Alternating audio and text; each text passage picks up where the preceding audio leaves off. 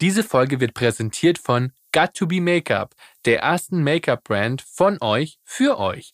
Zeigt eure Persönlichkeit, zelebriert eure Individualität und lebt euer Leben mit Attitude. Ganz nach dem Motto: Make-up is for everyone, Make-up is what you make of it.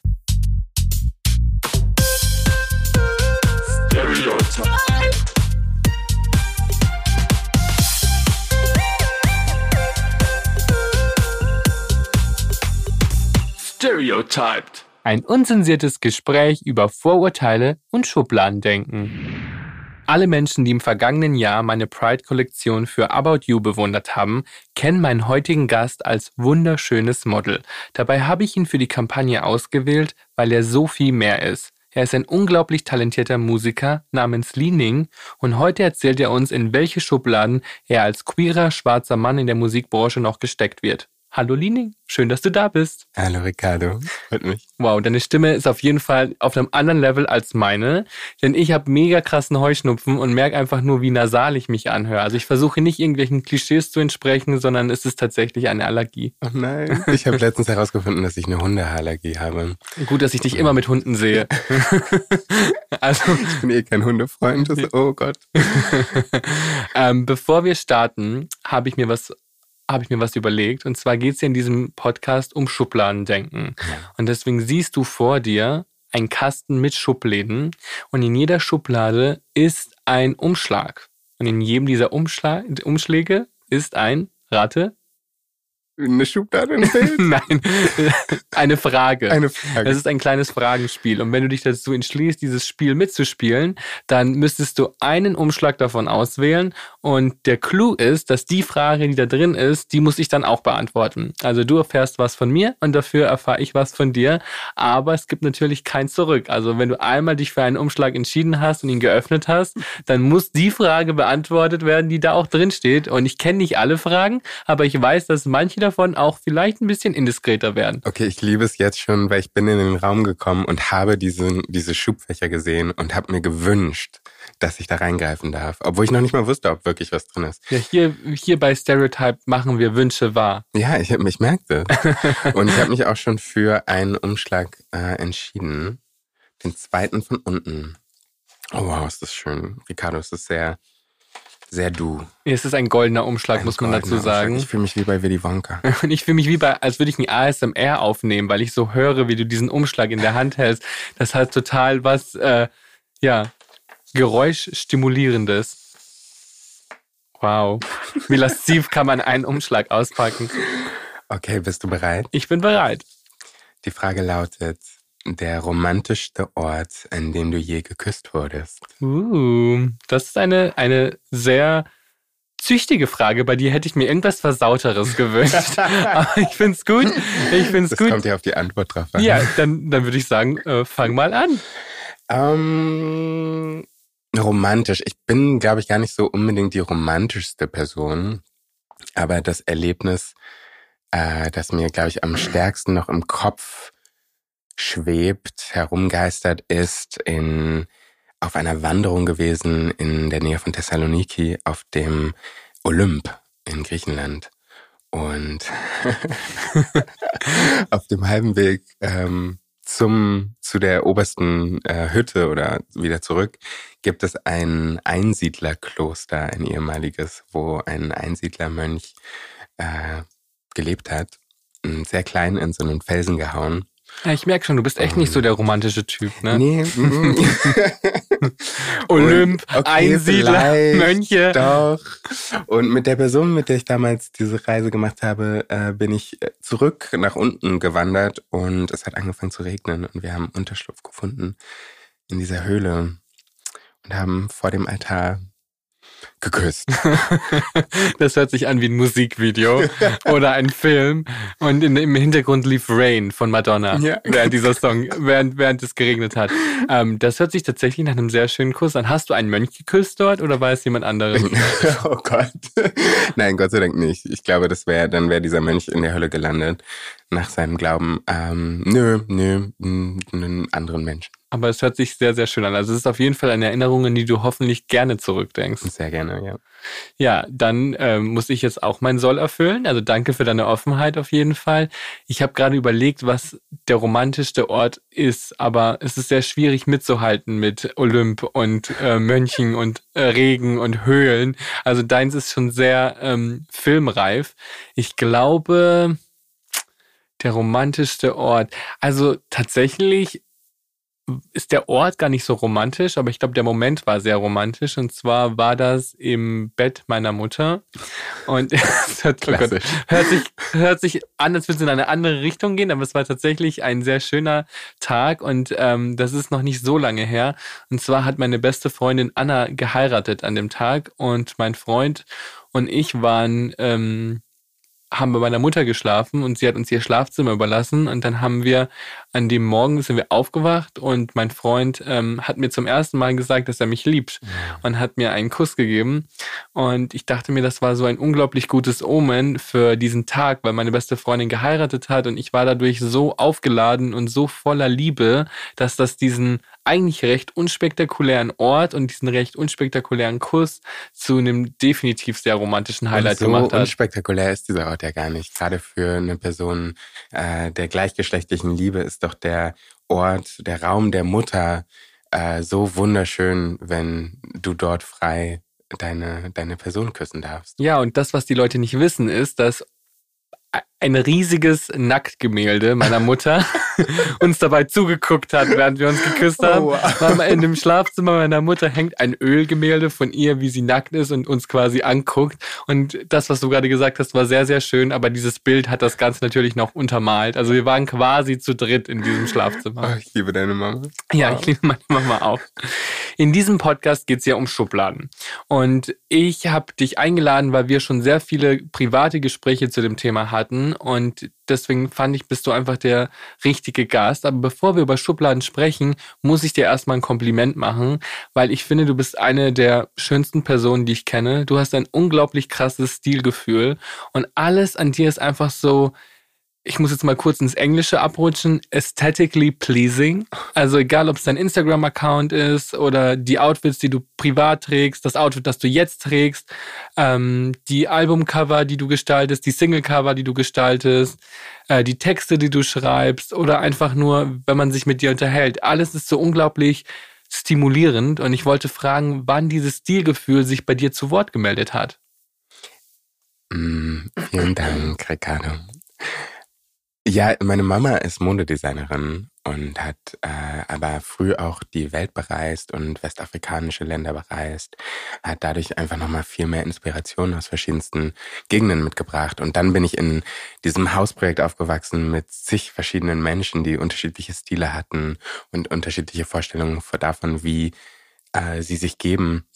Und ich glaube, ganz am Ende ist es ein bisschen unabhängig davon, was du trägst oder wie du es trägst, sondern kommt immer ein bisschen darauf zurück, wie gut du mit dir selber im Reinen bist und wie, ähm, wie wohl du dich in deiner eigenen Haut fühlst. Und dann transformiert sich das nach außen in alles, was du machst. Und ich bin sehr glücklich und äh, also genau glücklich, dass ich das erleben darf und erleben durfte, ähm, mich so ein bisschen zu finden. Du hast gerade Hausprojekt gesagt. Was mhm. genau kann man sich darunter vorstellen? Ja, ich bin, meine Mutter hat mit einer Gruppe von ArchitektInnen in den 90ern ein Haus aufgebaut, um alternative Lebensformen auszuprobieren. In Berlin? In Berlin, genau, in Prenzlauer Berg, im ehemaligen Osten. Und ähm, wir haben dort zu 25 äh, drin gewohnt und unser Leben zu großen Teilen geteilt. Das hört sich unglaublich ungewöhnlich an. Also die wenigsten Kinder, glaube ich, wachsen so auf. Ähm, war das eher eine bereichernde Erfahrung oder eher was, was du damals nicht schätzen konntest? Oder hast du dir damals vielleicht gewünscht, in, einem normalen Haushalt aufzuwachsen? Oder war das schon immer eine sehr bereichernde Erfahrung? Ich denke, es gab immer irgendwo diesen Wunsch, anders aufzuwachsen, anders normal aufzuwachsen, um es leichter zu haben. Aber nie, weil der Hintergrund unschön war. Ich liebe das so sehr und ich bin so dankbar für diese Erfahrung und es war eine unglaublich prägende Zeit, äh, sondern vielmehr, weil es manchmal einfach leichter ist, wenn du die gleichen Erfahrungen wie alle anderen machst, ähm, weil du dann nicht mit äh, Unverständnis ähm, dir be begegnet kein Unverständnis. Aber jetzt, wo ich älter bin, ähm, würde ich das auf keinen Fall um irgendwas tauschen, weil die ich so viel gelernt habe, auch Ästhetik irgendwie. Es gab einen Floristen, der unheimlich wunderbare Blumengestecke gemacht hat. Es gab TänzerInnen, es gab Künstler, es gab aber auch irgendwie Informatiker, Chemiker, die trotzdem aber über mir so die Kreativität in ihrem Feld beigebracht haben. Und das, das würde ich niemals gegen irgendwas eintauschen wollen. Du hast gerade von dem Unverständnis gesprochen. Ich glaube, dieses Unverständnis ist es ja auch, was in der Gesellschaft oft dieses Schubladendenken hervorruft, weil man Dinge nicht versteht. Mhm. Ähm, wenn man dich jetzt so anguckt, du bist eine total in sich ruhende Person, hast auf alles eine Antwort, bist sehr reflektiert und äh, drückst dich sehr kreativ aus. Warst du schon immer so oder gab es auch mal eine Zeit, vielleicht als du aufgewachsen bist, in der du ähm, noch nicht genau wusstest, in welche Schublade du gehörst? Ich glaube, dass, und das ist für mich, deswegen ist es so wichtig für mich, über Schubladen zu reden und deswegen bin ich auch so dankbar, heute hier zu sein, ähm, weil ich auf jeden Fall als Kind sehr frei war und sehr ähm, außerhalb jeglicher Schublade denken, fühlen und handeln konnte.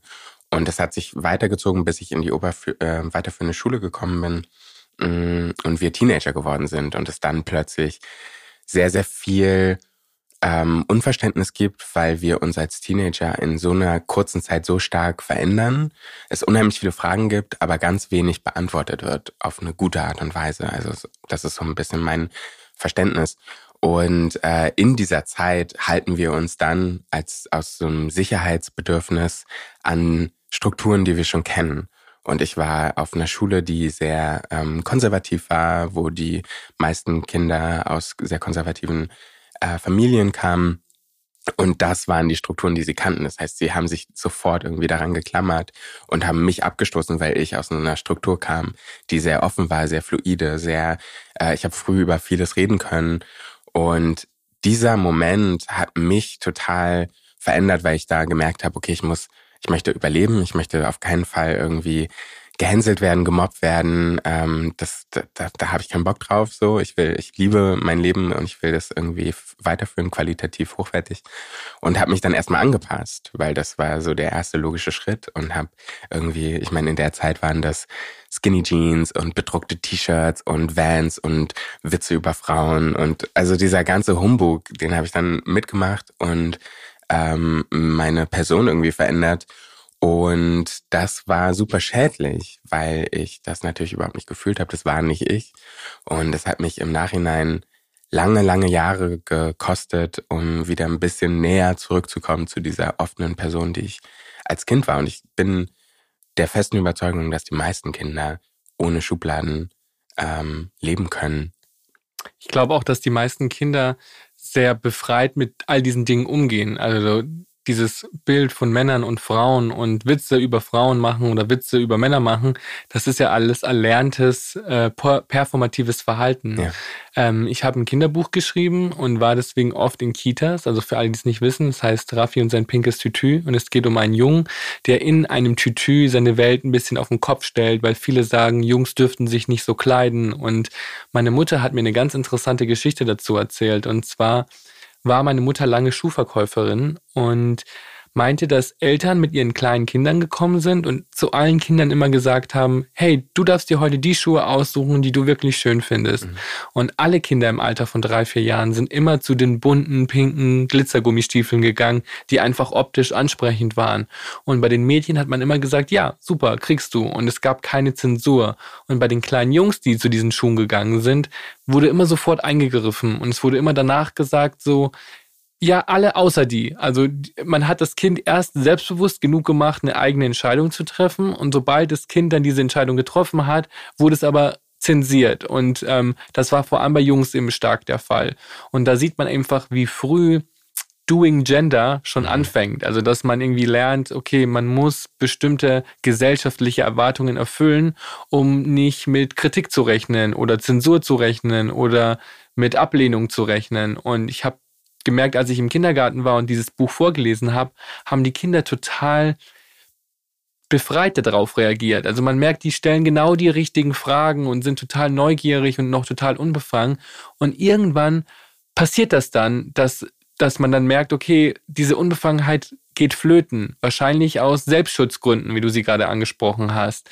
Ähm, was glaubst du, warum, warum ist das so? Warum muss man sich anpassen und ähm, in der Pubertät Witze über Frauen machen, um es leichter zu haben, um, um, um nicht gemobbt zu werden? Oh, das ist, glaube ich, so die schwerste Frage in wahrscheinlich in unserem ganzen Gespräch.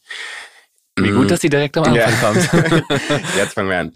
Ähm, ich glaube, dass, also ich weiß, dass das einfach sehr, sehr alte Strukturen sind, die äh, stark festgefahren sind und die es echt schwer sind, manchmal aufzudröseln. Und dazu gehört sehr viel Courage, dazu gehört sehr viel äh, Arbeit an sich selber, weil wir natürlich irgendwie äh, leicht unsere eigenen ähm, unser eigenes Gelerntes oder die Diskrimin Diskriminierung an uns selber ähm, reproduzieren. Und ich durch diese Erfahrungen zum Beispiel als Teenager bestimmt auch Dinge annektiert habe und jetzt weiterführe und auf andere Leute anwende. Also ich, ich bestimmt auch in vielen Situationen sehr Kasten in, Kast, in Schubladen denke. Ähm, und diese, diese Arbeit an sich selber und dieses immer wieder daran erinnern, offen zu bleiben, etwas gegenüberzutreten, weil selbst wenn etwas irgendwie vielleicht gewohnt wirkt, ist doch jede Person anders und hat einen anderen, ähm, eine andere Geschichte, eine, einen anderen Hintergrund. Und da jedes Mal wieder mit einem offenen Gefühl ähm, dem zu begegnen, ich glaube, das ist das Schwerste und das Wichtigste, was wir machen können, um diese Schubladen ähm, zu öffnen.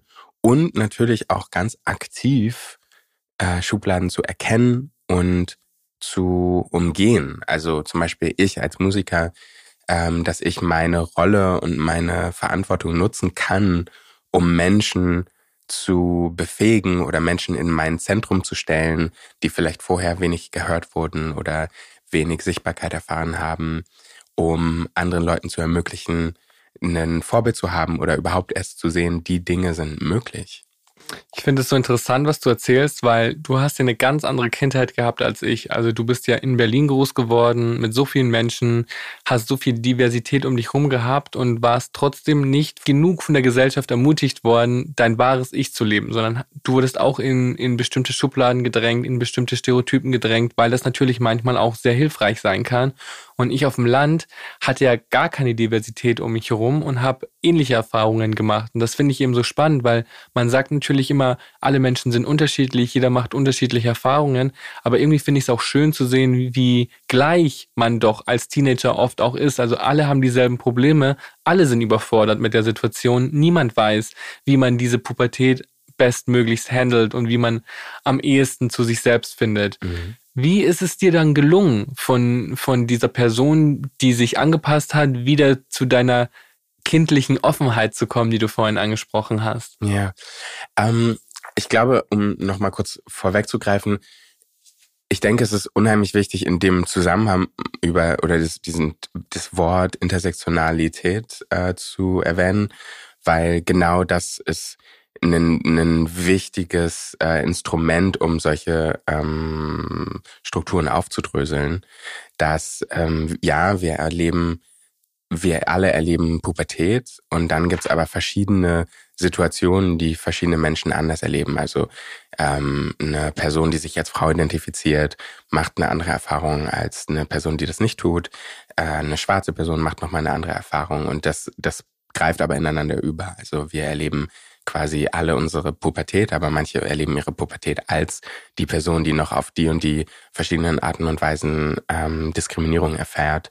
Und das ist manchmal wichtig, um nochmal sensibler zu sagen, okay, das ist die Situation hier und das ist die Situation dort. Ähm, deswegen finde ich es total spannend, von dir auch zu erfahren, ähm, wie du deine Kindheit gelebt hast, ähm, in einem anderen Umfeld.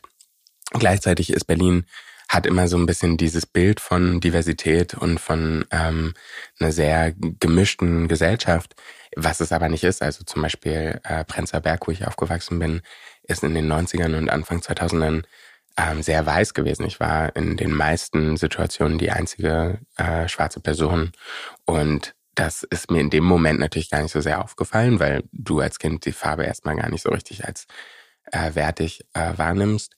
Und dann im Nachhinein wird mir erst klar, wie viele, in wie vielen Situationen ich irgendwie Diskriminierung erlebt habe und äh, darunter bestimmt auch gelitten habe. Ähm, genau, und jetzt die Frage war, wie ich zurückgekommen bin zu meinem... Aber ich finde das, also ich ja. finde, was du gerade gesagt hast, auch super wichtig. Ähm, dazu wäre ich später auch gekommen, aber weil du es gerade angesprochen hast, ähm, ich glaube, viele Menschen können das gar nicht so nachvollziehen, was du gerade gemeint hast. Und als queere Person kann man das sehr gut nachvollziehen, weil gerade so ein Thema wie Pubertät ähm, auch ganz anders erlebt wird. Also gerade wenn man merkt, die Sexualität klopft bei einem an, ähm, erleben heterosexuelle Menschen das ganz anders als queere Menschen. Ähm, das wird, das ist etwas, was die Gesellschaft begrüßt. Alle sagen einem schon als Kind, okay, äh, so wird das mal sein, Mann, Frau. Das ist ja was, was man sich zum Beispiel bei der Hautfarbe nicht wirklich ähm, was man nicht wirklich merkt, weil das klopft ja nicht an. Also mhm. du hast ja diese Hautfarbe von Geburt an. Und ähm, irgendwann kommt aber der Moment, in dem du merkst, hey, ich werde anders bewertet oder mir passt, ich erlebe Dinge anders als andere Menschen und das entwickelt sich nicht wie bei der Sexualität, sondern das ist, glaube ich, eher wie so ein Schleier, der fällt. Ähm, wann ist bei dir dieser Schleier gefallen? Ich hatte viel Glück mm, und es ist eine Person eingezogen in mein Hausprojekt, als ich so 16 war, glaube ich, Diane, ähm, die aus, ähm, aus Ruanda nach Deutschland gezogen ist, äh, sehr jung und äh, sich sehr stark politisch aktivistisch äh, engagiert hat in Berlin. Und ähm, in so, man nennt es Diaspora ähm, äh, Kreisen, also in, ähm, in Gruppen ähm, agiert hat, die aus ähm, in Deutschland lebend, aber aus anderen Ländern äh, gekommen sind und ähm, die hat mir ganz, ganz viel beigebracht und die hat mir ganz, ganz viel Selbstvertrauen gegeben als schwarze Person. Und das hat, das habe ich gar nicht gewusst, dass ich das brauchte. Und plötzlich gab sie mir all diese Energie und das Wissen und das, die Sichtbarkeit. Und ich habe so viel gelernt und konnte das auch in andere Felder transportieren. Also ich glaube, das ist auch so die Antwort auf deine ähm, vorige Frage. Ich konnte mich gar nicht unbedingt immer alleine ähm, wieder zurückbewegen oder wieder öffnen, sondern ich hatte ganz, ganz viele tolle Menschen an meiner Seite, die mich immer wieder wachgerüttelt haben und immer wieder reflektiert haben und mir immer wieder auch einen Weg gezeigt haben, wie kannst du eigentlich als Person selber offen sein. Und ich habe trainiert das ganz viel. Also so, ich mache mir immer wieder eine Vorsätze. Ich will offen sein gegenüber anderen Leuten. Ich möchte zum Beispiel auch Vokabular. Ich möchte weniger aber benutzen, weil das so negativ ist. Und meistens möchte ich eigentlich nur noch was hinzufügen und nutze dann aber aber als so ein ne-, negatives Wort. Ähm, und das sind, das sind so Prozesse, die, die ich selber durchführe für mich. Die Geschichte, die du gerade erzählt hast, finde ich, verdeutlicht auch nochmal, wie wichtig Identifikationsfiguren sind, weil ich glaube, gerade in Deutschland vergessen viele, dass wir schon eine sehr heteronormative weiße Welt vorgelebt bekommen. Also ähm, ich nehme an, du bist auch in den 2000ern sozialisiert worden. Ähm, wenn du das, wenn du den Fernseher eingeschalten hast, Magazine gekauft hast, dann waren da kaum Menschen, die so waren wie du. Es gab vielleicht mal Menschen, die auch eine andere Hautfarbe hatten, aber die durften nie über solche Thematiken oder Probleme sprechen. Und ähm, erst als in deinem persönlichen Umfeld jemand war, mit dem du dich identifizieren konntest, ähm, hast Zugang zu diesen möglichen, äh, zu diesen Gesprächsthemen gehabt und zu dieser Identifikation gehabt. Was glaubst du, in welche Schubladen wurdest du damals gesteckt, ähm, aus denen du dann ausbrechen wolltest? So viele. Ähm, also offensichtlich war ich, äh, das war ich schwarz. Das heißt, ich war wurde ver damit äh, verbunden mit, ich bin wahrscheinlich nicht aus Deutschland. Ich spreche vielleicht die Sprache nicht so gut. Also das sind, glaube ich, so. Das ist das allererste, was Leute sehen. Die sehen mich und sind, okay, das ist ein schwarzer Mann. Ähm, du sprichst gut, ein sehr gutes Deutsch. Äh, wo kommst Für du einen schwarzen her? Mann. Bla bla bla. Also so, so das sind so ja. die die Assoziationen. Ähm, und die sind auch früh passiert, weil das unumgänglich ist, gerade in dieser Gesellschaft. Ähm, dann auf jeden Fall queere Personen. Ähm, ganz am Anfang, als ich so Teenager war, äh, ganz viel die Frage, bist du ein Mädchen oder bist du ein Junge? Äh, so eine Gender-Unsicherheit bei vielen Leuten. Ähm, das, das waren, glaube ich, so die, die offensichtlichsten Dinge. Und dann, und das ist eine Schublade, über die sehr selten gesprochen wird, die mir aber total wichtig ist, ähm, ich habe mich selber in so eine Schublade gestoßen, als ich, ich hatte so ein, irgendwie zwei Monate, in denen ich mich geoutet habe, irgendwann als Teenager. Und das fand, war für mich total traumatisierend, weil ich mich geoutet habe und plötzlich war es irgendwie, haben alle das akzeptiert, weil es plötzlich klar war, okay, diese Person ist jetzt schwul. Und aber ich habe nie gesagt, dass ich schwul bin, sondern es war irgendwie nur das Wort, was irgendwie naheliegend war. Und plötzlich hatten alle sofort auch wieder Ideen. So eine schwule Person macht das und eine schwule Person verhält sich so und eine schwule Person ist das. Und ähm, da musste ich mich selber erstmal wieder rausziehen und ich war so, hey, hey, stopp, stopp, stopp das habe ich nie gesagt. Ähm, ich habe nur gesagt, dass ich auf jeden Fall nicht heterosexuell bin, sondern dass ich ein ganz anderes ein ganz anderes Interesse an Sexualität habe und an Menschen habe und gar nicht unbedingt genau weiß, wie ich das definieren möchte. Aber ich bin definitiv nicht Teil von dem, was ich hier gerade erlebe als Teenager. Ja, und man spricht da jetzt als erwachsene Person drüber, als wäre das so einfach. Aber ich glaube, die wenigsten Leute können sich vorstellen, wie krass dieser Druck ist. Also ich bin zum Beispiel auch jemand, für den war das Wort schwul omnipräsent. Das haben mir Leute gesagt, seitdem ich geboren wurde. Sagen mir die Leute, du wirst mal schwul. Schon als Kind, als ich mich mit vermeintlich femininen Dingen beschäftigt habe, haben die Leute immer gesagt, der wird mal schwul. Das Wort hatte so eine unglaublich negative Konnotation in meinem Leben, weil die Leute das nie positiv verwendet haben. Das war immer etwas Beleidigendes, Degradierendes. Und ich habe ganz, ganz lange gebraucht, um zu verstehen, dass dieses Wort einfach nur etwas beschreibt, ohne Wertung. Und ähm, wenn dann eben dieser Moment eintritt, dass man selber reflektiert und merkt, oh, ich bin eben nicht heterosexuell, dann hilft es ja oft auch, nicht direkt nach dem nächsten Label zu suchen. Deswegen sind ja viele Leute so, dass sie sich das erstmal offen halten wollen, gerade als Teenager, weil man einfach gar nicht genau weiß, wie sich das anfühlt, wenn man aus der Pubertät draußen ist. Und ich glaube, als erwachsene Person vergisst man das manchmal, weil man so selbstverständlich seine Gefühle beschreiben kann. Da ist wenig Verwirrtheit, man weiß genau, worauf man steht und ähm, dieses Stigma wird immer kleiner. Aber während man das durchmacht, gerade in der Outing-Phase, dann hat man ja das Gefühl, das Leben wird sich in zwei Teile teilen. Also vor dem Coming Out und nach dem Coming Out. Und ich weiß nicht, ob du das auch so empfindest, aber für mich war das so, wenn mich Leute danach fragen, ob ich meinem jüngeren Ich mal einen Tipp geben kann, dann würde ich immer sagen, lass deine Sexualität so schnell zu du kannst, weil alles, was danach kommt, ist einfach so viel schöner und so unglaublich wert, erlebt zu werden. Und alles, was davor ist, fühlt sich irgendwie an wie ein Schwarz-Weiß-Film und alles, was danach kommt, ist in Farbe. War das bei dir eine ähnliche Erfahrung? Ich finde es so lustig, dass du sagst, dass äh, man als erwachsene Person ähm, anders reflektiert darauf blicken kann und weiß, was, was einen interessiert etc. Ich glaube, das geht den wenigsten Leuten so. Ich glaube, das geht uns so, weil wir diesen ganzen Prozess durchmachen mussten, uns aktiv damit auseinanderzusetzen. Und ich glaube, gerade ganz, ganz viele Hetero-Personen, die ich kenne in meinem Umfeld und ähm, die ich auch in der Schule erlebt habe, die haben ein komplett anderes Problem damit, weil die irgendwo reingeboren sind, was schon vorgegeben ist, aber es müssen sie nie hinterfragen. Wir mussten sofort alles hinterfragen, weil wir nicht der Norm angepasst waren. Und das äh, ist übrigens auch ein Privileg, wie ich finde. Das ist ein sehr großes also, Privileg. Ja. Ähm, und dann irgendwann schleicht sich plötzlich ein, so, ah, okay, ich bin jetzt dem die ganze Zeit gefolgt. Was will ich eigentlich?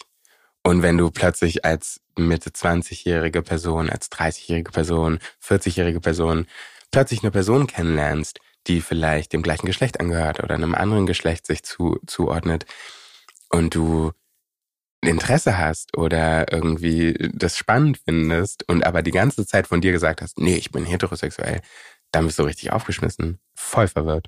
Ja, das stimmt, auf jeden Fall. Ich glaube auch, dass das für viele gar nicht so klar ist, wenn die Leute mich fragen, ob, ob ich zum Beispiel mein Schwulsein heute ändern würde. Also, dass die Leute sagen, wenn du könntest, würdest du das ändern, weil wir, eine, weil wir immer noch so viel Diskriminierung erleben in dieser Welt, dann ist die Antwort immer nein, weil ähm, mein Schwulsein oder meine Sexualität ist das größte Privileg in meinem Leben, wie wir gerade darüber gesprochen haben, weil es mich gezwungen hat, mich mindestens einmal im Leben damit zu beschäftigen, wer ich bin und was ich möchte. Und ähm, ich habe, als ich mich auf dieses Gespräch vorbereitet habe, war ich nochmal sehr intensiv auf deinem Instagram-Account und mir ist aufgefallen, dass ähm, du als Pronouns etwas sehr Interessantes angegeben hast. Also für alle Leute, die das, die vielleicht nicht so bewandert sind mit Instagram, viele Menschen geben ihre Pronomen in dem Instagram-Account an, gerade in der Instagram-Bio, um zu normalisieren, dass man ähm, Pronomen benutzt. Weil es gibt ja auch Menschen, deren Pronomen nicht immer eindeutig sichtbar sind, die sie, also die Pronomen, die sie bevorzugen.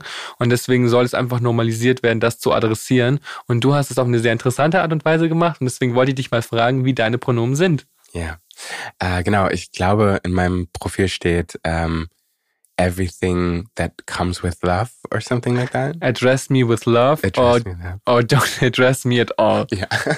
Aber ich finde es schön, dass du es jetzt hier versuchst, das sanfter auszudrücken. Everything comes with love. Das in deinem Profil ist schon irgendwie ziemlich drohend. Also address me with love.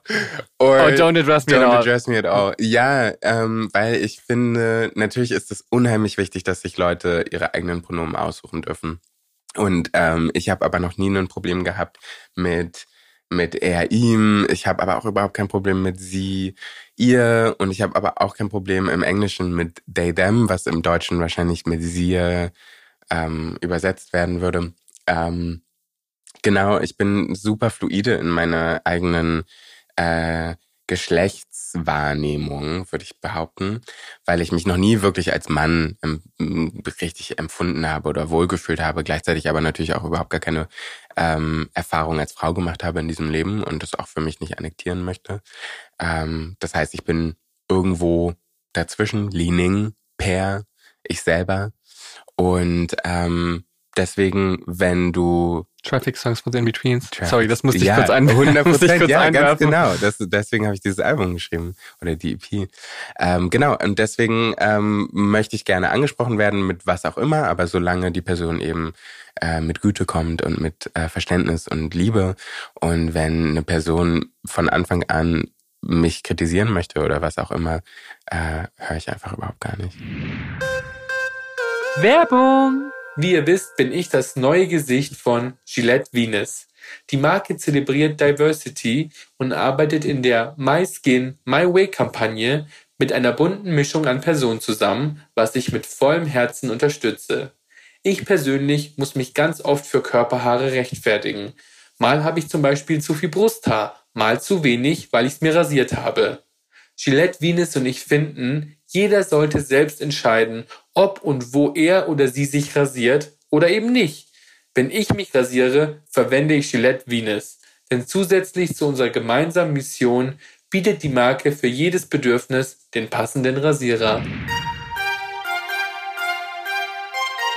Werbung Ende! Wenn du sagst, dass du früher ganz oft für eine Frau gehalten wurdest, gerade vielleicht vor deiner Pubertät oder während deiner Pubertät, was hat es in dir ausgelöst, misgendert zu werden? Also am Anfang hat es mich, glaube ich, einfach extrem frustriert, weil das so Sprüche auf der Straße waren. Und ich wurde ja offensichtlich nicht als Frau gesehen, sondern ich wurde als ein schwacher Mann von diesen Personen gesehen. Und äh, das wurde verbunden mit äh, Weiblichkeit, was ja schon mal überhaupt total problematisch ist, weil das absolut nicht wahr ist. Ähm, und ich, das, das hat mich irgendwie verwirrt und ich meine, als Teenager so, so betitelt zu werden, ist einfach schwierig, weil ich für mich ja noch überhaupt gar nicht herausgefunden habe, was ich möchte. Und als ich das dann aber getan habe, war jedes Mal, wenn diese Situationen vorkamen, so ein, äh, eine Gratulation. Ich war immer so, ja, danke. so, bist du eine Frau, der Mann? Und ich war so, ja, you don't know, I don't know, we don't know. Interpretationssache. Ja. Ähm, für mich war das zum Beispiel so, dass ich gerade als Teenager oder als ich Anfang 20 war, hatte ich noch keinen Bartwuchs und hatte natürlich lange Haare und habe mich sehr androgyn ausgedrückt.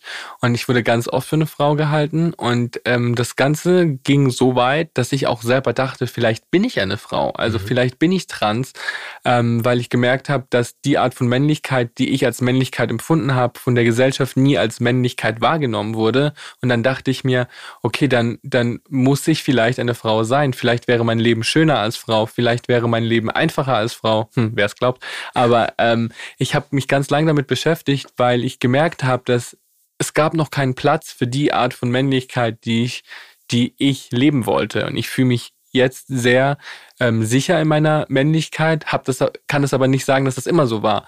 Und ich glaube, dass, ähm, dass deswegen dieses Labeling und dieses Schubladendenken auch so limitierend sein kann, weil man denkt, man kann nur das eine sein oder das andere sein. Total. Und das, ich habe heute gelernt, dass das nicht so sein muss. Also du kannst dich für das eine entscheiden und trotzdem Elemente von dem anderen gut finden. Und jeder von uns hat ja auch diese In-Between-Momente in sich drin.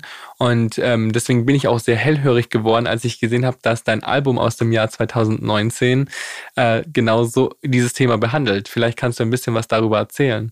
Ja, also erstmal stimme ich dir total zu. Ich finde es unheimlich wichtig, ähm, das anzusprechen, weil wir eben einfach in so einer ähm, in so einer Geschlechterbinarität leben und ähm, das ein großes Problem darstellt, weil auch Menschen, die sich weder als Mann oder als Frau identifizieren, oft, wie du es angesprochen hast, in ihrer ähm, Transition, in ihrem äh, in ihrer Geschlechtsanpassung äh, ähm, den Weg vollziehen, sich zum anderen Geschlecht zu verwandeln oder das quasi für sich wieder anzugleichen. Ähm, und das ist problematisch deswegen, weil das nicht immer jeder, jede Person möchte. Also nur weil ich mich nicht als Mann identifiziere, heißt das nicht, dass ich eine Frau bin. Und äh, es muss eben diese, diese Schritte dazwischen geben und es gibt, muss diese Fluidität geben, auf dem äh, Spektrum sich bewegen zu können, ohne ein, ein oder das andere darzustellen. Mm, und mein Album habe ich deswegen geschrieben, nicht nur für. Also für alle, das Album heißt Traffic Songs for the In-Betweens. Genau. ähm, genau, und das habe ich nicht nur für, für Genderfragen geschrieben, sondern eben auch für, ich bin mixed. Ähm, meine Mutter ist eine weiße Deutsche und mein Vater ist ein äh, schwarzer Mann aus Togo, aus Westafrika. Und es gibt nicht so, so viele ähm, Mixed People in, äh, in Deutschland oder auch in Berlin und aber immer mehr und die sind oft in meinem Alter und um mein Alter herum. Das heißt, es gab nie so richtig Vorbilder, ähm, auf die ich ähm, zurückgreifen konnte und habe gemerkt, okay, wenn ich das nicht finden kann, kann ich das eventuell selber darstellen für Leute wie mich, die nach mir kommen, ähm, um irgendwie einen Weg weisen zu können und zu sagen, hey, guck mal, wir finden unseren eigenen Weg. Ob das jetzt in unserer äh, Ident Geschlechteridentifikation ist oder in unserem, in unserer, ähm, in unserem Schwarzsein ähm, oder in was auch immer, einem Prozess, in dem wir gerade stecken. Wir stecken immer wieder in so äh, Reisen von einem Ort an den anderen und ich wollte quasi Wärme geben, Wärme spenden und einen Raum geben für das Dazwischen, für die, für die Transition. Hat Musik dir dabei geholfen, all diese Dinge, die du aus deiner Vergangenheit angesprochen hast, zu verarbeiten? Ja, sehr. Weil ich immer wieder in den Sessions darüber schreiben darf und das reflektieren darf und mit anderen Leuten irgendwie neue Perspektiven bekomme. Und wie bist du dazu gekommen, Musik machen zu wollen? Also ich schätze dich jetzt doch ein als eine Person, die das wahrscheinlich schon immer wollte und schon immer nicht? Null. Ehrlich? Oh mein Gott, ich hätte gedacht, du wärst bestimmt schon als Kind, wärst dein Wunsch gewesen, Popstar zu nee, sein. gar nicht. Ich hatte, ich, das war nie, nie, nie, nie eine Idee von mir. Und äh, ich wollte ursprünglich im Film arbeiten und vor so vier oder fünf Jahren hat mich meine beste Freundin heimlich aufgezeichnet als ich für sie an ihrem Geburtstag was gesungen habe und hat es einem Produzenten geschickt, ohne mein Wissen. Und äh, ein paar Wochen später rief sie mich an und meinte, ja, wir treffen jetzt einen Produzenten, du wirst jetzt Musik machen. okay. Und war das etwas, was du schön fand? ja, irgendwie schon, ja. Also man muss dazu auch sagen, die wenigsten Menschen ähm, kriegen einen Plattenvertrag, nachdem sie einmal Happy Birthday gesungen haben. Also das muss man dazu sagen. Das ist ja auch spricht ja auch dafür, dass deine Freundin einfach wusste, äh, dass du sehr talentiert bist. Ja. ich bin dir sehr dankbar, ja, auf jeden Fall. Ähm, wie ist denn so die Musikbranche? Also gerade in Deutschland. Ich kann mir vorstellen, dass es nicht immer einfach war, diesen Weg zu gehen. Vor allem, wenn das auch nichts ist, was man aktiv sein Leben lang geplant hat, sondern wo man vielleicht auch so ein bisschen reingerutscht ist. Also du mhm. hast schon immer Kunst machen wollen, hast Filme machen wollen, bist aber jetzt Musiker geworden. Ähm, du bist queer, du bist schwarz. Ähm, wie ist es so in der Musikbranche in Deutschland, das zu sein, was du bist? Schwierig, auf jeden Fall. Ähm, das, die deutsche Musiklandschaft ist immer noch sehr weiß und zwar nicht nur in den repräsentierten MusikerInnen, sondern vor allen Dingen auch in den Hintergründen, also bei den Labels, bei den Managements etc. Und da Fuß zu fassen als eine Person, die dem nicht entspricht, ist auf jeden Fall sehr schwer. Und ich hatte am Anfang viele Diskussionen, ähm, viele Kämpfe auch ähm, darüber, wie ich mich nach außen hin äh, offen darstellen darf, ähm, was ich natürlich für mich immer musste. Also für mich war klar, ich muss ähm, authentisch sein dürfen. Ich muss 100% mich selber machen dürfen, was bedeutet, Fehler zu machen und auch ähm, mich immer wieder zu verändern. Aber wenn das nicht gegeben ist, kann ich das nicht machen, möchte ich das nicht machen, ähm, nicht so öffentlich. Und ähm, peu à peu lerne ich so ein bisschen meine eigene Verantwortung auch kennen, was super schön ist und aber auch teilweise sehr ähm, herausfordernd, weil ich zum Beispiel merke, okay, im deutschen Markt gibt es sehr wenige äh, schwarze oder queere oder trans ähm, SchreiberInnen, ProduzentInnen, MixerInnen. Und ich versuche in meinem Projekt immer mehr solche Leute mit reinzunehmen, weil ich möchte natürlich Räume schaffen, in denen Leute, die oft keine Jobs bekommen haben, Jobs bekommen können. Und, ähm, und gleichzeitig finde ich auch die Perspektiven spannender. Also wenn ich in einen Raum komme mit zwei äh, weißen Männern, dann kann ich die total gerne mögen und wir können uns gut verstehen. Aber wir kennen alle so ein bisschen die, die Blickweise, die in diesem Raum entstehen wird. Und wenn ich aber mit anderen Leuten, die ähnliche Erlebnisse gemacht haben wie ich, zusammenkomme, können wir ganz anders woanders anknüpfen. Wir haben ein ganz anderes Verständnis und die Geschichten werden spannend und tiefer und haben einfach nochmal einen ganz anderen, eine andere Richtung, die noch nicht viel gehört wurde. Und das, das ist mir unheimlich wichtig. Und genau, deswegen versuche ich da auf jeden Fall ganz viel zu arbeiten. Aber es ist auf jeden Fall wichtig, dass auch in den ganzen ähm, Leitungspositionen und so sich das aufdröselt, weil wir können nicht eine Branche sein, die nach außen hin sehr divers auftritt, aber hinter den Kulissen und in den Geldmachereien ähm, doch immer noch sehr alt und weiß ist. Du hast jetzt angedeutet, dass die dich gerade am Anfang deiner Karriere ein bisschen limitieren wollten und dass du, dass du das Gefühl hattest, du solltest nicht all deine Facetten zeigen. Mhm. Was glaubst du, warum machen die das? Die denken mhm. sich ja was dabei. Das ist ja nicht so, als würden die das einfach machen, weil die ähm, von Grund auf homophob sind, mhm. sondern das ist ja oft eine Entscheidung, die sie dann mit vielen Argumenten begründen. Natürlich sind diese Argumente auch homophober Natur, was aber nicht unbedingt heißt, dass die Person, die sie benutzt, von sich sagen würde, dass das ein homophober Mensch ist. Warum glaubst du, machen die das dann? Ja, das ist, das ist richtig, dass du sagst, dass die meisten Leute von sich behaupten, sie wären ganz offen und dann aber trotzdem reproduzieren, was irgendwie angeblich in der, in dem, in der Branche vorgegeben wird. Diese, ähm, das zu schaffen, als Musiker irgendwie erfolgreich zu sein und äh, das Geld zu machen, was dann auch irgendwie Leute in diesen Positionen interessiert, ist halt sehr gering. Und ähm, deswegen wird versucht, irgendwie so schon gegebene erfolgreiche Strukturen zu reproduzieren und wieder zu, also zu wiederholen. Und ähm, in Deutschland sind das im Moment einfach weiße SängerInnen, PopsängerInnen, RapperInnen, die ähm, Musik, die es in den Staaten schon gibt, irgendwie ähnlich nach. Also jetzt bin ich ein bisschen böse, aber es passiert hier nicht so viel Neues. Also das, glaube ich, kann jeder beurteilen, der Radio hört. Ja. So ist es nicht. ähm, ja, das, ich denke mir dann immer so, wenn die Leute dann sagen, ja, aber wir müssen jemanden, der besonders ist, gewöhnlicher machen, dann denke ich mir, das ist so eine Talentverschwendung. Mhm. Weil wenn du jemand Gewöhnliches möchtest, der gewöhnliche Songs schreibt, gewöhnlich auftritt und ähm, der Norm entspricht, und ich meine gewöhnlich überhaupt nicht abwertend. Mhm. Also ich meine das wirklich nicht abwertend, weil das ist ja auch einfach nur eine beschreibende Tatsache. Dann denke ich mir, wenn du jemanden möchtest, da gibt es doch so viele, die genau dieses Bild erfüllen. Wenn du aber jemanden hast, der eine interessante Geschichte, eine interessante Blickweise hat, warum so eine Person dann normalisieren. Das ja. kann ich nicht nachvollziehen. Und es ist so schade, weil in so vielen Situationen wird ein Publikum für so dumm verkauft. Also es immer wieder werden quasi die ZuhörerInnen da ähm, eingestuft, als könnten sie nicht ein Verständnis aufbringen oder könnten sie sich nicht informieren.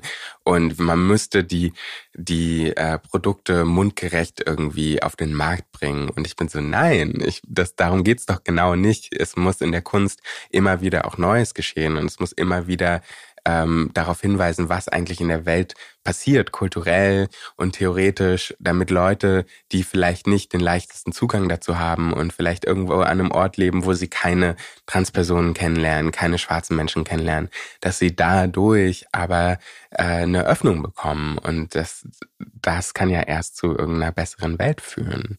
Absolut. Das Publikum für dumm verkaufen ist ein sehr gutes Stichwort. Ähm, ich habe mal einen Moderationsjob gehabt im Fernsehen Und da meinten die zu mir, also ich war dafür gebucht und dann wurde mir der Job wieder abgesagt, weil sie gemeint haben, dass Marktforschungen ergeben haben, dass das Publikum keine Randgruppen sehen möchte, dass das nicht so gut ankommt und das ist keine persönliche Entscheidung. Sie verabschieden sich quasi einfach von allen Randgruppen. Und ich fand das schon ziemlich krass, weil ich mir dachte, man hat ja auch irgendwie die Verantwortung, Menschen umzuerziehen. Also wenn man sagt, okay, das Publikum mag keine Randgruppen, dann so, wäre für mich nicht die logische Konsequenz zu sagen, ich feuere alle Randgruppen, sondern dann wäre es so, okay, dann muss man das Publikum jetzt dran gewöhnen, öfter Randgruppen zu sehen. Und das haben die aber nicht gemacht und haben dann nach einer Weile gemerkt, okay, jetzt ist, jetzt machen wir Fernsehen ohne Randgruppen und ähm, die Marktforschung müsste ja jetzt eigentlich super laufen, aber es war total langweilig. Mhm. Das, das hat niemand mehr interessiert. Es war überhaupt nicht spannend. Es war überhaupt nicht bunt. Und ähm, es war auch einfach kein realistisches Abbild der Gesellschaft mehr. Also ich meine, wenn man, keine Ahnung, durch den Berlin-Mauerpark geht, dann sieht man, dass diese ganzen Diversity-Kampagnen, die Diversity featuren sollen, ja nicht ohne Grund stattfinden. Also die Deutschland ist auch vielfältig und auch bunt. Und ähm, als man mich dann gefragt hat, ob ich das doch wieder machen möchte, weil sie gemerkt haben, dass es so dass es so langweilig ist, habe ich echt lang mit mir gehadert, weil ich mir dachte, eigentlich würde ich euch gerne eine Lektion erteilen und sagen, nee, ihr sollt jetzt auch in eurem Bett liegen, das ihr euch gemacht habt. Aber auf der anderen Seite dachte ich mir, ähm, für, die, für all die Menschen, die die sich freuen, sich selbst repräsentiert zu fühlen, hat, denen hat man ja auch eine Verantwortung gegenüber. Und als ich das dann gemacht habe, war das eine super erfolgreiche Sendung, die haben super viel Feedback bekommen und da merkt man, es geht ja doch. Also man muss ja manchmal einfach auch mutig sein. Ähm, was glaubst du, was für eine Verantwortung hast du deinem Publikum gegenüber? Genau, darf ich noch auf einen anderen Punkt Na klar, du darfst alles, was ich, du möchtest. ich glaube, ich finde, es ist, ähm, das ist so ein super gutes Beispiel dafür, warum es eben nicht nur immer repräsentativ passieren darf. Also es darf nicht immer nur, ähm, Diversity darf nicht nur in den Fotos und in dem, in dem Visuellen irgendwie stattfinden, sondern es muss eben ganz genau Menschen in den Gremien äh, geben und es muss Menschen in den Entscheidungspositionen sitzen, die selber ähm, Diskriminierungserfahrungen gemacht haben oder nicht der Mehrheitsgesellschaft angehören. Weil dann ist das auch gar keine Frage mehr von, oh ja, diese Marktforschung hat das und das ergeben, sondern dann ist es ein Ding von, hey, aber die Leute brauchen das und äh, es gibt hier ein ganz anderes Publikum, weil es ist ja auch die Frage, was ist denn das Publikum? Klar, wenn nur weiße Leute zuhören, aber dann wollt ihr die ja auch nur erreichen. Es gibt hier aber zigtausend andere Leute, die ähm, die zuhören oder zusehen könnten, ähm, die sich aber nicht dafür interessieren, weil ihr eben genau das nicht gebt. Und das, deswegen ist es unheimlich wichtig, dass in solchen äh, größeren Firmen und so immer auch jetzt mehr darauf geachtet wird, hey, wir brauchen andere Stimmen, wir brauchen äh, mehr Input, wir brauchen mehr Perspektiven.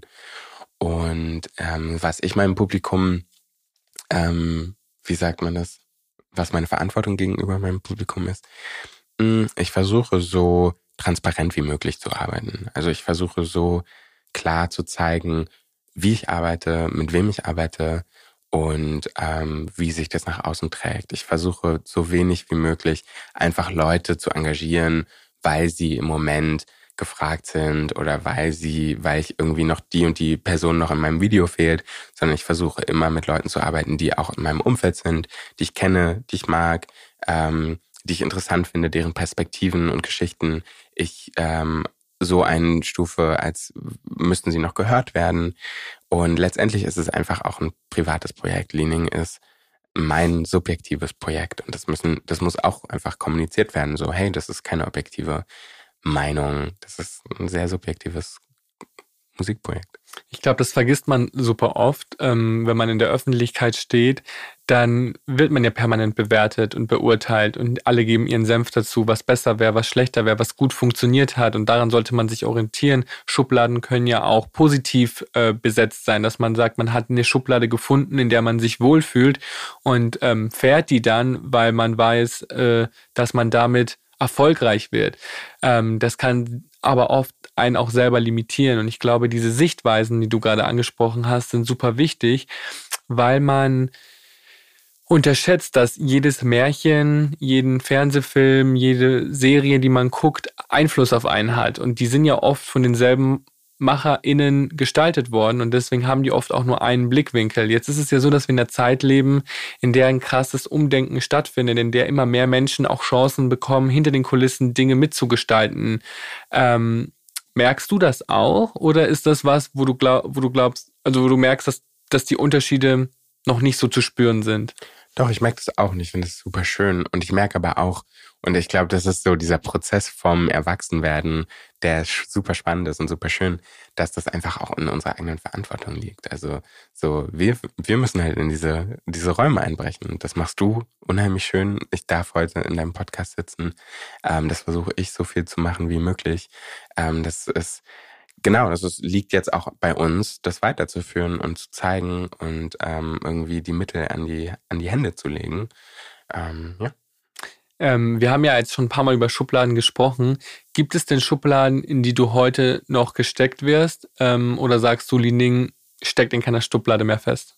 Schublade. Ich habe Schublade gesagt, aber es ist auch ein schönes Wort. In meiner gestupsten Lade. ähm, genau, ja, bestimmt. Ich versuche das so viel zu ignorieren wie möglich.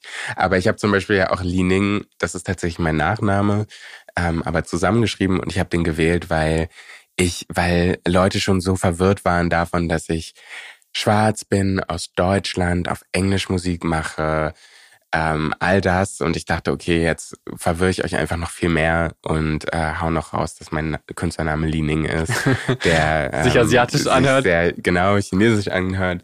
Ähm, und äh, das hat alle Leute total aus dem Haus gebracht. Und ich war so, ja, geil. Weil die Art und Weise, wie ich gerne mit Schubladen umgehe, ist sie zu brechen und zum Platzen zu bringen, weil ich niemals da reinpassen werde. Und wie du auch gesagt hast, klar, es gibt irgendwie auch, das gibt ja auch einen eine Sicherheit, so eine Schublade für sich zu finden. Und das finde ich auch total legitim. Ähm, aber sich nicht die Möglichkeit freizuhalten, aus der Schublade rauszukommen oder woanders hinzugehen oder sich anders zu bewegen, das ist so schade, weil ähm, wir verändern uns so, so, so viel unbewusst und bewusst äh, durch unser Leben hin hinweg. Und ähm, sich immer wieder festsetzen zu müssen, ist so anstrengend. Also es tut mir so leid für die Leute, die das machen. Gibt es denn Momente, in denen du dich selber manchmal in Schubladen steckst? Naja. Wann denn zum Beispiel? Oh furchtbar. Ähm, ich meine, so Gay Dating ist, glaube ich, ein sehr gutes Beispiel. Oh mein Gott, ich bin so froh, dass du es ansprichst, weil ich habe schon die ganze Zeit überlegt, wie könnte ich eine wie Überleitung, wie könnte ich eine Überleitung zum Thema Gay Dating einführen? Aber dass du es selbst angesprochen hast, möchte ich dich gar nicht bremsen. Fahre fort. Ich meine diese diese Apps und ich bin mir sicher, dass es nicht nur im schwulen äh, Dating leben, aber diese diese ganzen Apps, die irgendwie schon vorgeben, wie man sich definieren kann, was für eine Größe man hat, welchen Umfang, welches Gewicht, wie man sich selbst definiert. Sprichst du jetzt von Körpergröße? Körpergröße. Ah, okay. Also, unter anderem. Ähm, was für Position, was für Vorlieben. Also das ist so, so unglaublich langweilig. Ich habe mich da, davon jetzt auch inzwischen wieder mal verabschiedet. Ähm, mal sehen, wann ich das meinen Weg dort zurück finde. ähm, aber das sind auf jeden Fall Schubladen, in die ich mich manchmal selber presse, aber auch sehr bewusst ist. Ich weiß auch in dem Moment, dass ich das gerade mache, weil ich ein bestimmtes Interesse habe und äh, weil du ein Ziel verfolgst in dem Moment. Das hört sich so blöd an, aber man muss ja auch manchmal, manchmal macht man diese, ist dieses Schubladendenken für einen selbst ja auch wichtig, weil man ja auch gar nicht alle in allen Facetten auftreten muss, wenn man nur eine bestimmte Sache möchte. Also manchmal möchte man ja auch gar nicht komplett gesehen werden, wenn man sich eigentlich auf was ganz Bestimmtes konzentriert. Gleichzeitig, ähm, und das ist jetzt auch wieder in diesem sexuellen Kontext, ähm, ist das, glaube ich, ganz für ganz, ganz viele der Moment, in dem sie sich selbst äh, so eine Falle stellen, weil sie denken, ja, ich will ja nur das eine, ich bin mir darüber ganz sicher. Und dann finden sie plötzlich eine Person, die aber noch viel spannender ist und sie eigentlich Interesse hätten, die Person näher kennenzulernen, aber von Anfang an sich selbst davor verschränkt haben ähm, und es dann vielleicht gar nicht dazu kommt. Und das ist manchmal so schade, diese Unoffenheit dafür, dass auch mehr aus einem Moment passieren kann. Es ist schade und vor allem ist es auch schwierig, weil wenn man sich bestimmt, wenn man sich auf etwas Einzelnes konzentriert hat, dann ist es ja auch manchmal gar nicht so einfach, sich selber zu erlauben, so einer Person dann zu zeigen, hey, man ist aber mehr als die Fantasiefigur, von der du dachtest, dass man ja. sie ist. Also ich hoffe auch, dass sehr viele queere Menschen gerade zuhören und vor allem schwule Männer, weil Schubladendenken in unserer Community ja ein Riesenthema ist. Und ich glaube, ich verstehe gar nicht genau, warum so viele Menschen, die selber leben, ein Leben lang in Schubladen gesteckt wurden, es nicht besser machen. Also ich finde gerade die Community, gerade in Deutschland, ist oft untereinander so gemein zueinander. Da ist kaum Support da, da ist, wird immer erstmal alles kritisch beäugt und ähm, das es wird einfach geurteilt und das so voreilig. Aber das ist genau der Grund, weswegen das weiter reproduziert wird. Weil wir alle diese Vorurteile und diese Schubladen erlebt haben und da so eine krasse Unsicherheit passiert. Und wenn du die nicht reflektierst und nicht die Chance hast, die zu reflektieren, das will ich auch gar nicht immer als einen Vorwurf ähm, geben, aber dann passiert es so schnell, dass du das gleiche Verhalten spiegelst und an andere weitergibst. Und das ist manchmal so schade, weil, wie du sagst, wir eine bestimmte Art von Diskriminierung erlebt haben und wissen, wie furchtbar sich das anfühlt. Und dann wird es plötzlich weitergetragen an, an eine andere Minderheit, die wir, die nichts mit uns unbedingt zu tun haben muss. Und ähm, das ist, das ist ein Problem und aber das liegt daran, dass wir immer noch in sehr klaren äh, Strukturen leben, die, in denen wir oder in denen queere Menschen, schwule Menschen ähm, eben immer noch auch als Minderheit und nicht ganz akzeptiert ähm, gesehen werden. Wir diese diese ganzen Prozesse von wie darf man heiraten, wie darf man bla bla bla. Also Kinder so, adoptieren. Genau, aber das sind so das wirkt erstmal wie so kleine Schritte, aber das ist so essentiell, weil nur dadurch fühlen wir uns nicht als vollwertige Mitglieder der Gesellschaft. Und äh, wenn sich das ein bisschen aufheben würde, ähm, wäre es, glaube ich, auch leichter für Leute, nicht mehr die eigenen Traumata zu reproduzieren und ähm, ja, das, das Verhalten, was einem gegenübergebracht wurde, ähm, zu wiederholen und auf andere anzuwenden. Ich bin ja LGBTQ-Sonderbotschafter für das Europäische Parlament und werde ganz oft gefragt, ob wir denn ein Problem mit Homophobie haben. Und ich glaube, darauf gibt es nur eine Antwort, die lautet ja. Ähm, der schwule Mann ist, wenn man es möchte, in der Mitte der Gesellschaft angekommen, wenn er sich dem heteronormativen Ideal unterwirft. Und ähm, Straight Acting ist ein großes Thema. Also wenn man äh, quasi schwul ist, aber äh, versucht, so heteronormativ wie möglich auszusehen und so heteronormativ wie möglich zu wirken, dann ist man oft eine noch attraktivere Form von homosexuell. Und ich finde das sehr gefährlich und auch sehr toxisch. Ähm, Jetzt ist es aber so, dass es nun mal so ist. Also wir leben halt in der Zeit, in der das gerade ein Thema ist. Wenn man, wenn man, du hast vorhin gesagt, dass du dich nie so richtig als Mann gefühlt hast. Ähm, hat dich die queere Szene darin eher, hat diese, hat die queere Szene den Gedanken eher gefördert oder eher, äh, verstehst du, was ich meine? Also, ja, ich weiß total, was wurdest du, du eher darin bestärkt mhm. oder, äh, oder gab es eigentlich noch mehr, das dich dazu hingebracht hat? Ich glaube, an der Stelle ist es wichtig, einen Unterschied zu machen zwischen der queeren Szene und der äh, schwulen Szene in Deutschland. Das stimmt. Ähm, weil die queere Szene mich auf jeden Fall total empowert die ganze Zeit und bestärkt. Ähm, weil auch die, die äh, Blase, in der ich mich bewege, das sind alles Menschen, die sehr fluide mit ihrer Sexualität umgehen. Und das sind nicht nur Menschen, die schwul sind oder ähm, eine andere Sexualität ausleben. Das sind auch meine heterosexuellen Cis-Freunde, die, ähm, die einfach sehr fluide sind und Bock haben irgendwie auf Menschen und auf Erlebnisse. Und aber in der Schulenszene, das ist auf jeden Fall nicht so bestärkend. Und ich, und ich weiß, dass ich zum, total performativ auch einen, ähm, einen so einem Männerideal entsprechen kann. Ich habe ähm, von Geburt aus äh, einen sehr trainierten Körper. Ich habe irgendwie äh, die Statur, in denen ich weiß, dass ich relativ erfolgreich sein kann auf so einem, auf diesem Fleischmarkt.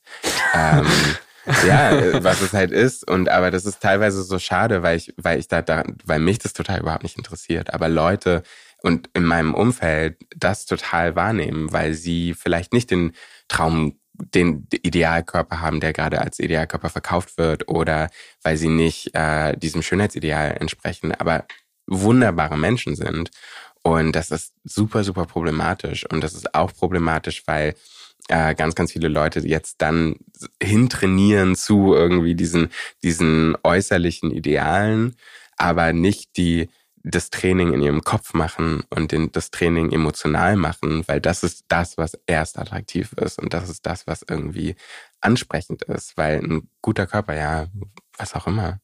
Ja, was ist auch ein guter Körper? Was ist ein guter ne? Körper? Also das ist immer, das definiert jeder anders und ja. ein Körper, der funktioniert, äh, ist äh, wahrscheinlich das, was man als guten Körper ansehen ja. sollte. Aber Körper ist in der schwulen Welt natürlich eine krasse Währung. Ähm, du bist ein schwarzer Mann. Wir haben Leute, gerade die dich vielleicht mit Intimität ähm, approachen, sage ich jetzt mhm. mal, auf einer zum Beispiel Dating-App, haben die ein bestimmtes Bild von dir und fühlst du den Druck, diesem Bild zu entsprechen? Mhm. Ähm, den Druck empfinde ich nicht mehr, aber den, den Druck habe ich auf jeden Fall empfunden und ich habe auch sehr selbstzerstörend in meinen äh, Jugendjahren äh, diesen Druck verfolgt und ähm, versucht, also so ein schwarzer Mann wird mit einer übermäßigen Sexualität verbunden, mit einem ständigen Potenzial, mit einem großen Penis, mit all diesen Attributen. Und das habe ich natürlich extrem exzessiv versucht äh, zu verfolgen, um mich selbst zu erfüllen oder mich selbst zu bestätigen. Und das es war, wurde an einem Punkt fast wie so eine ähm, so Selbstverletzungen, ähm, was echt sehr, sehr negativ sich ausgewirkt hat. Inzwischen bin ich da gar nicht mehr ähm, drin. Aber ähm, klar kommen mir immer noch Leute und haben irgendwie Vorstellungen davon, wie ich sexuell bin oder nicht. Und auch wenn ich, ich versuche so zum Beispiel in so einem Online-Dating immer sehr freundlich ähm, zu sagen, dass ich vielleicht kein Interesse habe, aus was auch immer für Gründen, oder es gerade einfach nicht passt. Und sobald das quasi passiert ist, also so gerade Leute, die so, so einen Fetisch für eine dunkle Hautfarbe haben, die sind und nicht wahrhaben wollen, dass sie auch Rassisten sind. Ähm, da schlägt sich das ganz schnell um, wenn ich quasi eine Ablehnung äh, mitgeteilt habe, kommen sofort die rassistischen Sprüche. Erst ist es so ein, oh, ich will dich, du bist so sexy, bla.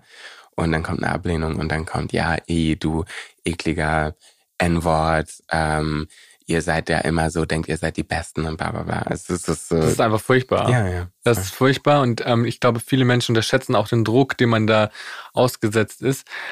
Aber du sagst, heute gehst du damit befreiter um und hast dich davon auch gelöst, weil es fast schon eine Selbstverletzung war. Ähm, wie, wie hast du dich davon lösen können? Weil ich glaube, viele Menschen machen das vielleicht in viel späteren Lebensphasen. Du bist mhm. aber noch sehr jung und du könntest ja auch krass davon profitieren, dass viele Menschen sexuelles Interesse an dir haben. Mhm. Ähm, man braucht ja auch eine Menge Refle Selbstreflexion und Selbstdisziplin, um zu sagen, nee, ich tue das nicht, weil ich mich danach nicht gut fühle. Wie hast du das geschafft? Ich glaube, es ist so ein Prozess, der sich immer weiterzieht. Natürlich gibt es manchmal so nach einer nach einem Beziehungsabbruch oder so gibt es vielleicht eine Zeit, wo ich zwar weiß, dass es ein Fehler ist, aber trotzdem wieder in so alte Muster verfalle und so, weißt du, so manchmal will man ja auch so ein bisschen Schmerz empfinden. Mhm. Ähm, gleichzeitig bin ich natürlich total privilegiert dadurch, dass ich weiß, dass ich ähm, in vielerlei Hinsicht irgendwie so einem Normideal entspreche. Und das will ich auch überhaupt nicht äh, verneinen. Das weiß ich, das ist mir total bewusst und das macht es sehr viel leichter, auch ähm, fluider mit mir selber umzugehen und ich habe aber auch einfach unheimlich tolle Menschen um mich herum. Ich habe unheimlich tolle Freunde. Ich habe sehr, sehr enge Beziehungen, die immer wieder an der Schwelle zu Sensibilität, zu Sexualität irgendwie schabt, weil es immer ein intellektueller Austausch ist. Für mich ist das das Spannende, wenn mich eine Person inspiriert, eine Person fördert, eine Person irgendwie auch irgendwie, ich arbeite als Tänzer, wenn man plötzlich so körperlich sich miteinander bewegen muss oder aufeinander reagieren muss, auch in Modejobs. Ähm, das sind alles irgendwie Momente, in denen Dinge zugelassen werden können, aber es immer nicht ein Festsetzen sein muss. Also es ist so was sehr Weiches, Warmes, was zu etwas führen kann, aber nicht muss. Und das hat mir total viel geholfen auf jeden Fall. Ich hoffe, dass ganz viele Menschen sich davon was mitnehmen können. Ähm, ich bin mir sicher, in deinem Umfeld warst du bestimmt nicht die erste queere Person, ähm, gerade für deine Freunde, dein Umfeld. Du bist in einem sehr diversen Haushalt aufgewachsen. Ich war zum Beispiel für viele Menschen schon der erste Schwule, mit dem sie so richtig Kontakt haben. Und ich habe dadurch auch gelernt, dass viele Menschen, ich sage bewusst viele, nicht alle, weil es gibt natürlich Menschen, die auch ganz anders sind, aber viele ähm, oftmals homophobe Strukturen verinnerlicht haben oder homophobe Dinge sagen und tun ohne homophob zu sein. Und viele sagen ja, ich bin ja nicht homophob, aber, und wir wissen alle, dass wenn aber kommt, dann ist es meistens nicht gut. ähm, aber trotzdem habe ich auch die Erfahrung gemacht, dass manchmal zum Beispiel auch gute Freundinnen ähm, einfach denen fehlt die Sensibilität, die Erfahrung, weil sie sowas noch nie mit sowas noch nie umgehen mussten und man merkt, die sind eigentlich total auf dem richtigen Weg, haben aber manchmal Probleme, ähm, sich auszudrücken oder haben manchmal Probleme, ähm, ihre Sensibilität in Worte zu packen. Und ich glaube, bei Rassismus ist das auch oft so, dass manchmal Menschen rassistische Dinge tun und sagen, vor allem äh, ja, tun und sagen, ohne ohne Rassisten zu sein. Also man kann auch äh, etwas tun, was rassistisch ist, ähm, ohne ein Rassist zu sein. Also zumindest wurde mir das so beigebracht. Mhm. Und ich glaube, dass diese, dieses Streben nach, nach Besserung immer eine richtige, eine richtige Portion Selbstreflexion braucht. Aber zum Beispiel, wenn man jetzt auf einer Dating-App ist und dich jemand approacht, ich finde, die Linie ist so schmal zwischen, hey, du bist mein Fetisch und ich stehe nur auf dich, weil du schwarz bist und hey, ähm, ich habe Interesse in dir, weil du voll mein Typ bist. Ja. Was glaubst du, wie, wie schmal ist diese Gratwanderung wirklich? Ehrlich gesagt, glaube ich, ist es eigentlich ziemlich leicht. Also mhm. es klingt jetzt irgendwie blöd ähm, und leicht ist auch immer so relativ, aber ich denke oder wichtig zu sagen ist auch, dass auch wir, die queer sind oder die schwul sind, sind mit homophoben Strukturen aufgewachsen. Die haben wir auch zum großen Teil verinnerlicht. Wir ähm, schwarze Menschen, die in Deutschland aufgewachsen sind, haben auch rassistische Strukturen verinnerlicht. Das ist so, so, so wichtig. Wir sind, wir, da ist nichts Exklusives dabei, sondern wir sind generell in diesen Strukturen aufgewachsen und haben die verinnerlicht. Und es gilt für uns alle, die zu durchbrechen. Das ist natürlich leichter für diejenigen, die selber betroffen sind, aber gleichzeitig ist es auch super traumatisch, weil wir immer wieder unsere eigene, unseren Selbsthass basically äh, reflektieren müssen. Und ähm, und leicht das zu brechen ist, glaube ich, in dem Fall einfach ehrlich, neugierig und offen zu sein. Und, ne, und einfach empathisch, sensibel auf eine andere Person einzugehen. Und immer zuerst auf die Person eingehen, als auf die Schubladen, in denen du die Person steckst. Weil zum Beispiel, ähm, woher kommst du, ist an sich ja überhaupt gar keine furchtbare Frage finde ich auch eine spannende Frage und ich finde es auch spannend, die gefragt zu werden, weil natürlich weil Prenzlauer Berg echt ein toller Ort ist. Weil Prenzlauer Berg wirklich eine spannende Geschichte hat. Ähm, aber woher kommst du als allererste Frage, zeigt mir sofort, okay, du hast mich in eine Schublade gesteckt und willst die jetzt bestätigt haben. Aber wenn wir in einem Gespräch sind, du mich ansprichst und wir irgendwie ins Gespräch kommen und irgendwann gibt es diesen Moment, wo, wo es irgendwie auf der Hand liegt zu sagen, jo, äh, was hast du eigentlich für Erfahrungen gemacht? Hast du eigentlich immer in Deutschland gelebt oder nicht? Ähm, und ich dann frei darauf antworten kann, ist es ja eine ganz andere Situation. Also es ist, glaube ich, es hat einfach was damit zu tun, eine andere Pers Pers Person als Person zu respektieren, bevor du die ganzen Schubladen auf, aufmachst. Ähm, wenn wir jetzt schon über Dating-Plattformen und Online-Plattformen sprechen, Diskriminierung findet ja nicht nur auf Dating-Profilen statt. Also es gibt ja jede, viele Plattformen für viele verschiedene Dinge. Ähm, du bist ja auch auf Social Media sehr aktiv. Merkst du, dass du da auch in Schubladen gesteckt wirst? Ja, auf jeden Fall. Ähm, auf Instagram tatsächlich weniger. Ähm, überrascht mich auch immer wieder, aber ich habe irgendwie ein ganz, gute, ganz gutes Following. Die haben irgendwie so ein ziemlich geiles Verständnis. Ich habe auch das Gefühl, die neue Generation an Jugendlichen ist irgendwie heiß, die sind smart, es macht Spaß.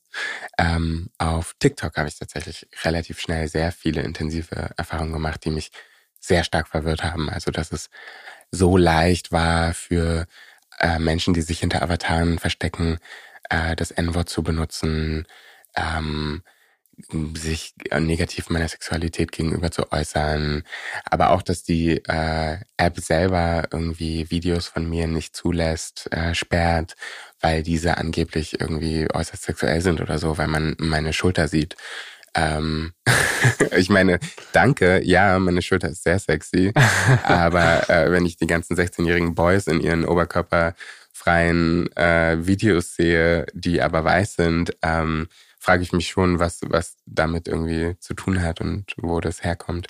Ja, ich finde es erschreckend, dass quasi die User nicht gemaßregelt werden, sondern die Plattformen dann eher den, deinen Content sperren, weil mhm. sie argumentieren und sagen, das löst so viele negative Kommentare aus. Also mhm. statt den Leuten was, das ist wie, das ist ja wie beim Fernsehen, wenn man sagt, die Marktforschung hat ergeben, ja. Randgruppen kommen nicht an. Und so macht das dann, äh, so ist es auf Social Media eben auch oft so, dass deine Beiträge gesperrt werden, weil sie potenzielles Hate-Kommentar-Risiko mitbirgen. Ähm, was glaubst du, muss passieren, damit die Gesellschaft sich nachhaltig verändert und weniger Queerfeindlichkeit und Rassismus in den Alltag mit einbindet? Mhm. Uiuiui. Noch I know it's a hard Frage. question. ähm, vieles, sehr, sehr vieles. Also ich glaube, gen generell müssen sich sehr, sehr viele Strukturen grundsätzlich verändern. Ähm, das passiert in so Klassenverhältnissen, das passiert in Chancengleichheiten. Ähm, also es muss sich einfach in unserer Staatsstruktur sehr, sehr viel auch verändern, um damit eben solche Organisationen nicht mehr nur profitorientiert arbeiten, sondern auch sagen können, okay, wir haben dieses Ziel, wir wollen ähm, Wissen produzieren, wir wollen Wissen weitergeben, ähm, dass wir da irgendwie zurückkommen können. Aber gleichzeitig können wir als äh, Menschen im öffentlichen Auge einfach auch immer weiter dafür plädieren, Menschen frei sein zu lassen und selber frei, so frei leben zu können, wie wir, wie wir es irgendwie hinkriegen. Hast du einen Tipp, wie man nicht zynisch wird? Gute Freunde. Gute Freunde auf den eigenen Körper achten. Und zwar nicht in einem Sinne von irgendwie einem Normideal zu entsprechen, sondern zu gucken, was führst du dir selber zu, wie behandelst du deinen Körper, das ist dein größtes Gut. Ähm, Yoga hilft, Meditieren hilft, wenn man es kann. Aber vor allen Dingen. That was a very Gwyneth Paltrow answer. oh Gott. I wish. äh, nein, aber ähm, tatsächlich Menschen finden, bei denen du dich wohlfühlst. Ja, das finde ich schön. Ähm, zum Abschluss, nach diesem sehr wundervollen, interessanten Gespräch, das ich sehr gerne auch noch weiterhin äh, weiterführen würde, habe ich eine Frage und zwar, wo merkst du, dass Schubladendenken bei dir noch auftritt? Also wo hast du noch Vorurteile oder wo steckst du manchmal Menschen in Schubladen, wo du selber gerne noch dran arbeiten würdest? Mhm. Ich, ja, ja. immer wieder. Ja, ja, das findet statt. Nein, immer wieder. Ähm, ich merke das immer, immer wieder und das ist ein äh, konstanter Prozess, an dem ich selber arbeiten muss. In Gesprächen mit FreundInnen, wo ich meine äh, deutsch sozialisierte Sicht irgendwie versuche, auf Leute aufzudrücken, die vielleicht aus anderen Regionen kommen, äh, eine andere Perspektive auf Dinge haben. Ähm, äh, im Zusammenstoß mit Menschen, deren Vergangenheit ich vielleicht noch gar nicht kenne oder deren Identifikation ich noch gar nicht kenne. Äh, da sind sofort natürlich irgendwie, ist der Versuch, äh, irgendwas auf sie rauf zu projizieren. Äh, und da muss ich mich immer wieder zügeln und zurückdenken und sagen, nein, nein, nein, ich möchte die Person als die Person kennenlernen, die sie mir präsentiert und die sie mir präsentieren möchte. Und dazu, dafür muss ich offen sein. Das finde ich sehr schön. Ich bin sehr dankbar, dass du heute mein Gast warst. Und wenn ihr alle mehr von Leaning hören und sehen wollt, dann findet ihr das auf allen Streaming-Plattformen unter dem Namen Leaning, auch auf Social Media. Und ich bin mir sicher, ihr werdet es nicht bereuen. Danke, Ricardo. Vielen Dank fürs Zuhören. Sehr, sehr schön. Stereotyped.